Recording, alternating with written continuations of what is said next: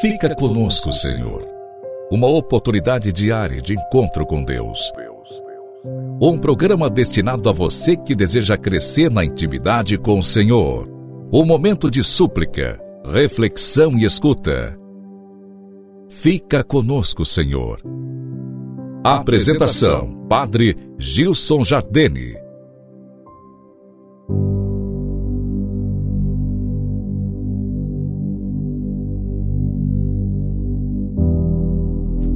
Louvado seja nosso Senhor Jesus Cristo, para sempre seja louvado.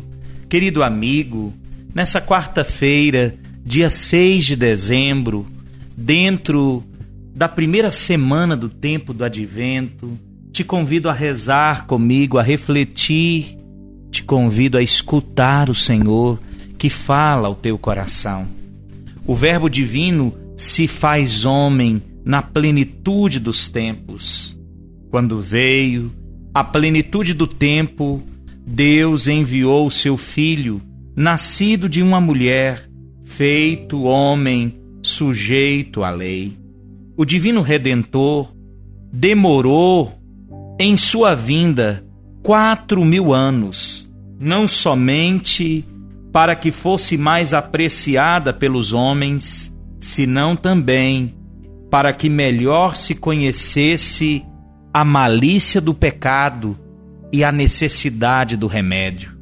Chegada que foi a plenitude dos tempos, Deus enviou um arcanjo à Santíssima Virgem e, obtido o consentimento desta, o Verbo se fez homem no seio puríssimo de Maria.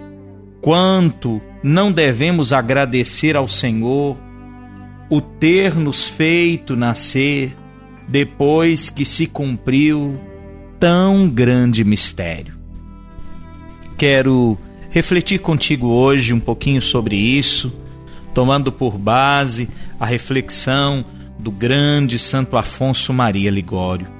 Considera, querido irmão, como Deus, depois do pecado de Adão, deixou decorrer mil anos antes de enviar à terra o seu filho para remir o mundo. E entretanto, que trevas desoladoras reinavam sobre a terra, o Deus verdadeiro não era conhecido nem adorado, senão apenas num canto da terra. Por toda parte reinava a idolatria, de sorte que eram adorados como deuses os demônios, os animais, as pedras. Admiremos nisso a sabedoria divina. Demora a vinda do Redentor para torná-la mais acessível, mais aceitável aos homens. Demora para que se conheça melhor a malícia do pecado, a necessidade do remédio e a graça do Salvador.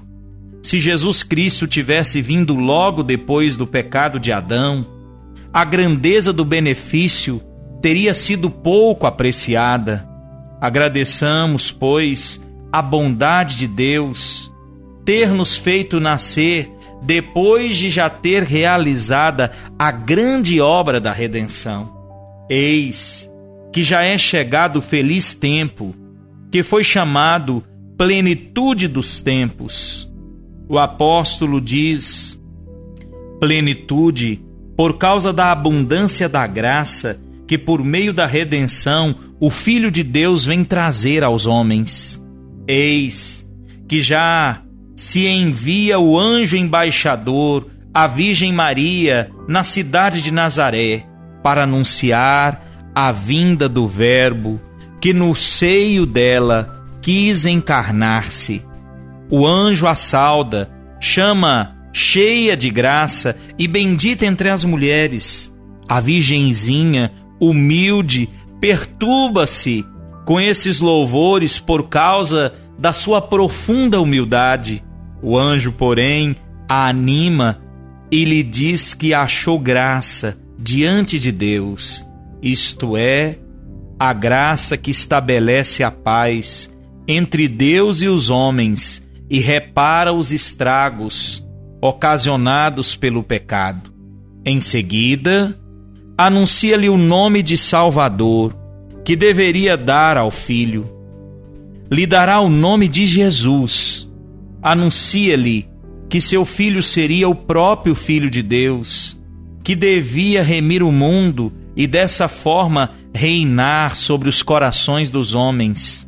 Eis que afinal Maria consente em ser mãe de tal filho. Faça-se em mim segundo a sua palavra. E no mesmo momento o Verbo eterno se encarnou, se fez carne e ficou sendo verdadeiro homem. O Verbo divino, feito homem por mim, se bem que vós o veja tão humilhado e feito criança pequenina no seio de Maria, tenho e reconheço-vos por meu Senhor e Rei, Rei de amor, meu caro Salvador, visto que viestes sobre a terra e tomastes a minha mísera carne, a fim de reinar sobre os nossos corações. Ah, vinde estabelecer vosso reino também no meu coração. E em outros tempos, este mesmo coração esteve sobre o domínio dos vossos inimigos, mas agora, assim o espero, ele é todo vosso. Quero que seja sempre vosso e que de hoje em diante vós sejais o seu único Senhor. Reinai no meio dos vossos inimigos os outros reis reinam pela força das armas, mas vós vindes reinar com a força do amor. Por isso não viestes com pompa real, não vestido de púrpura e ouro, mas ornado com a pobreza. Não trouxestes cetro e coroa, nem viestes acompanhado de exércitos de soldados, viestes para nascer numa estrebaria, pobre e abandonado, para ser posto numa manjedoura sobre um pouco de palha, porque é assim que quereis começar a reinar em nossos corações. Rezemos com fé, pedindo a nosso Senhor que se estabeleça o seu reino em nossa história, em nossa vida, em nosso coração.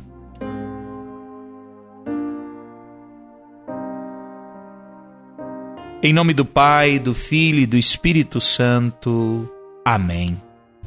Ó oh, meu rei menino, como tenho podido revoltar-me tantas vezes contra vós e viver tanto tempo como vosso inimigo, privado de vossa graça, ao passo que vós, para me obrigardes a vos amar, abdicastes de vossa majestade divina, e vos humilhastes até ser visto, ora como criança numa lapa, ora como oficial numa loja, ou como réu sobre uma cruz. Feliz de mim, se tendo saído conforme espero da escravidão do demônio, me deixe para sempre governar por vós e por vosso amor. Ó Jesus, meu Rei, Vós que sois tão amável e tão enamorado de nossas almas, tomai posse da minha, eu vou lá dou, toda inteira, aceitai-a, a fim de que vos sirva sempre, mas vos sirva por amor. A vossa majestade mereça ser temida sempre, e que a vossa graça, a vossa bondade muito mais mereça ser amada. Vós, ó meu Rei, sois e sereis sempre o meu único amor, e o único temor que terei será o de vos dar desgosto. Assim espero, ajudai-me com a vossa graça, querida Senhora minha, Santíssima Virgem Maria, vós deveis impetrar-me a graça da fidelidade a este Rei amado de minha alma. Amém. Desça e permaneça sobre ti a bênção do Deus Todo-Poderoso, Pai, o Filho e o Espírito Santo. Amém. Até amanhã, quando novamente nos encontramos com a graça de Deus. Se você gostou de rezar conosco, partilhe esse programa com seus amigos, com seus familiares para que mais pessoas sejam alcançados por essa grande graça. da comunhão com o Senhor.